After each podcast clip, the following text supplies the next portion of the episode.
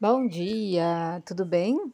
Hoje a gente vai falar sobre algumas modalidades de cura associadas ao elemento água. Claro que a gente sabe que mais de 70% do corpo físico é composto do elemento água. Todos os fluidos do corpo humano podem ser considerados parte do elemento. E eles têm dois papéis vitais na vida: transportar nutrientes para todas as partes do organismo e remover os resíduos.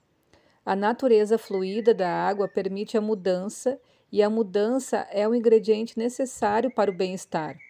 O corpo está sempre ativo, o coração sempre bate e os órgãos sempre funcionam. Para o corpo, a estagnação é um inimigo.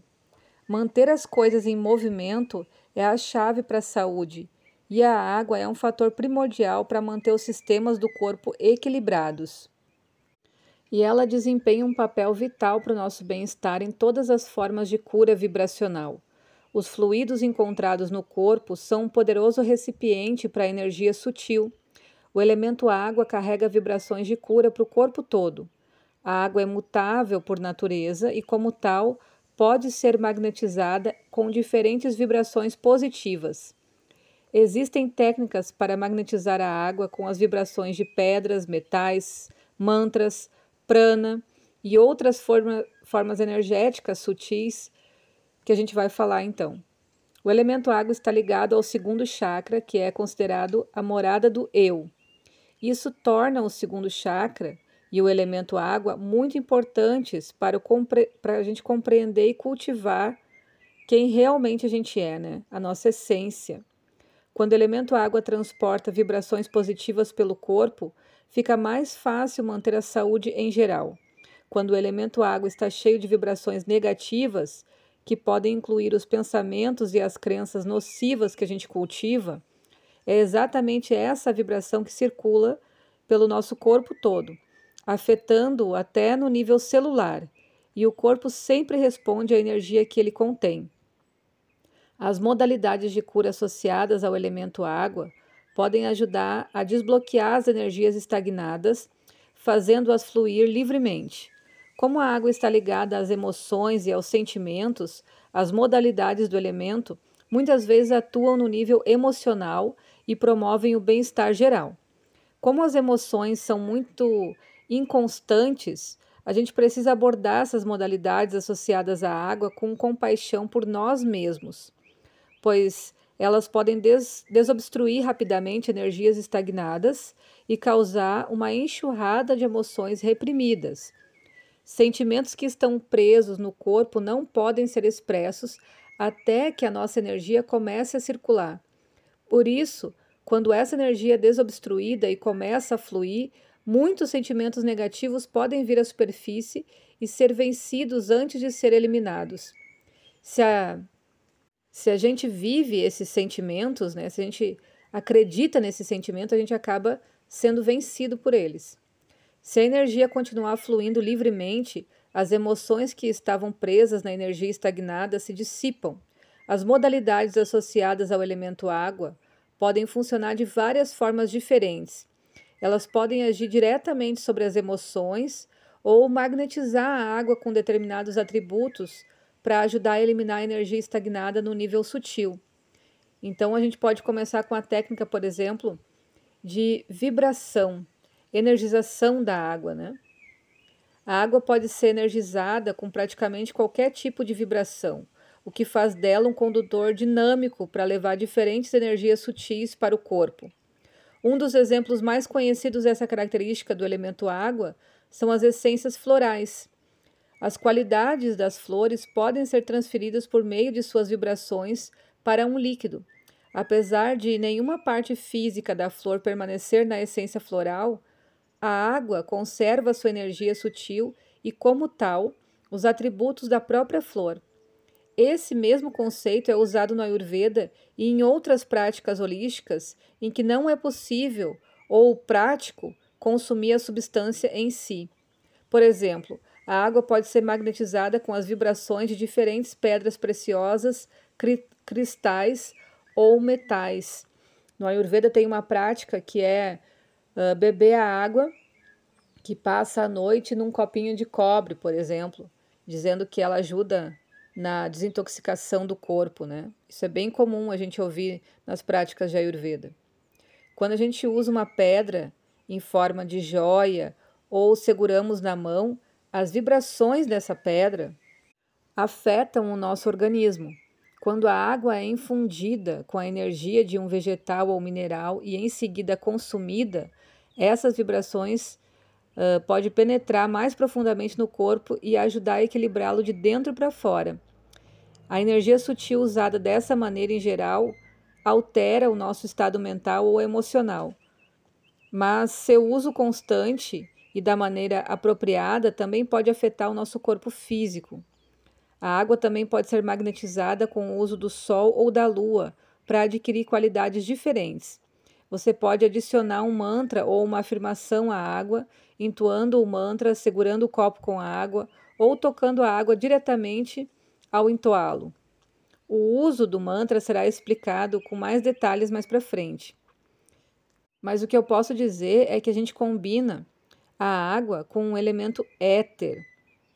E dessa forma, a energia do mantra pode agir mais rapidamente no nível físico.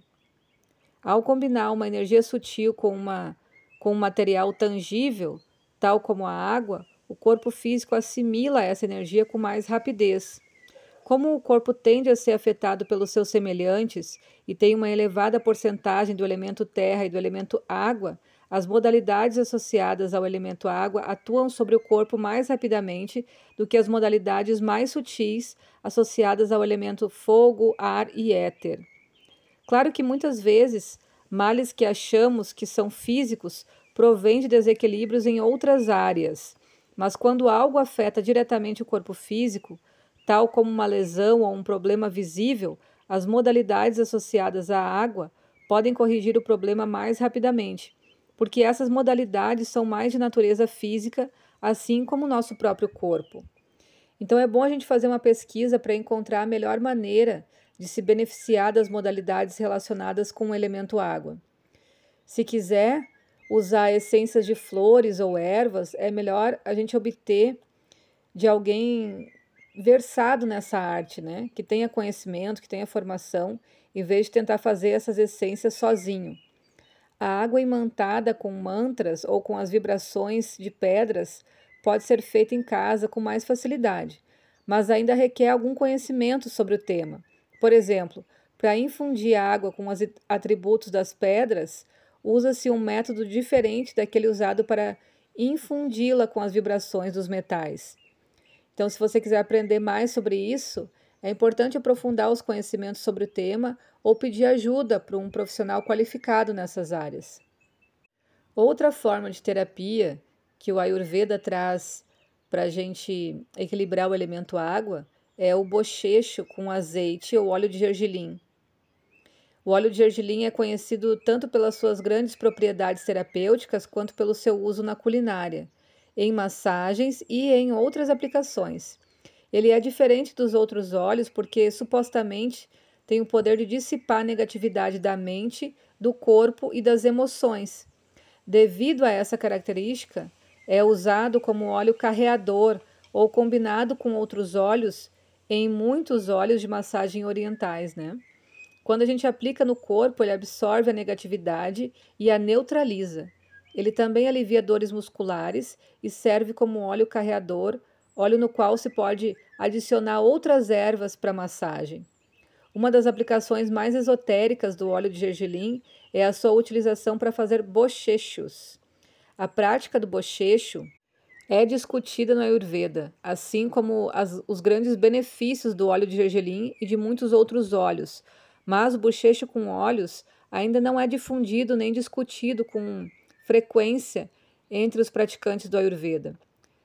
Para o bochecho com óleos, é bom a gente colocar uma colher de chá ou de sopa de óleo de gergelim, uh, não refinado, né, que seja puro, na boca e bochechar. Então, Deixe que o óleo lubrifique os dentes e as gengivas por 20 e 30 minutos pela manhã, antes de comer ou de beber. Depois cuspa e enxague a boca abundantemente, de preferência com água morna, né? É importante não engolir o óleo, uma vez que ele contém toxinas que foram eliminadas do corpo e aderiram a ele. O óleo de gergelim absorve as bactérias do corpo e de toda a boca, né? Não sei muito bem como ele age, mas os seus efeitos são inegáveis. Porque tudo que vem do Ayurveda é uma coisa milenar, né? Então, essa prática de bochechar uh, com óleo de gergelim é uma, uma, uma terapia que está nos clássicos de Ayurveda. E realmente ele fortalece a gengiva, uh, os dentes e traz uma vitalidade para a voz também, para a garganta, né? A razão dos seus benefícios não, for, não ser muito estudada ainda, mas, segundo uma teoria, eles podem advir do fato de a língua estar ligada a todos os sistemas do corpo. Então, ela absorve também os nutrientes do óleo. A prática constante do bochecho com óleos no Ayurveda é capaz até mesmo de combater doenças crônicas não tratáveis.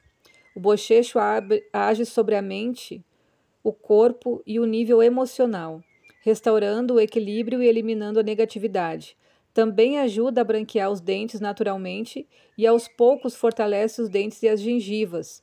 Outros óleos, incluindo de girassol, coco e amêndoas, têm sido usados em bochechos, mas o de gergelim continua a ser o melhor dentro dessas capacidades de eliminar a negatividade de maneira rápida e eficaz. O óleo de gergelim ainda tem a capacidade de ajudar a remineralizar os dentes e a reverter pequenas cáries. O óleo de mamona, ou chamado óleo de rícino, né, é outro óleo eficaz para se usar na massagem, como óleo carreador para outras ervas ou por si só.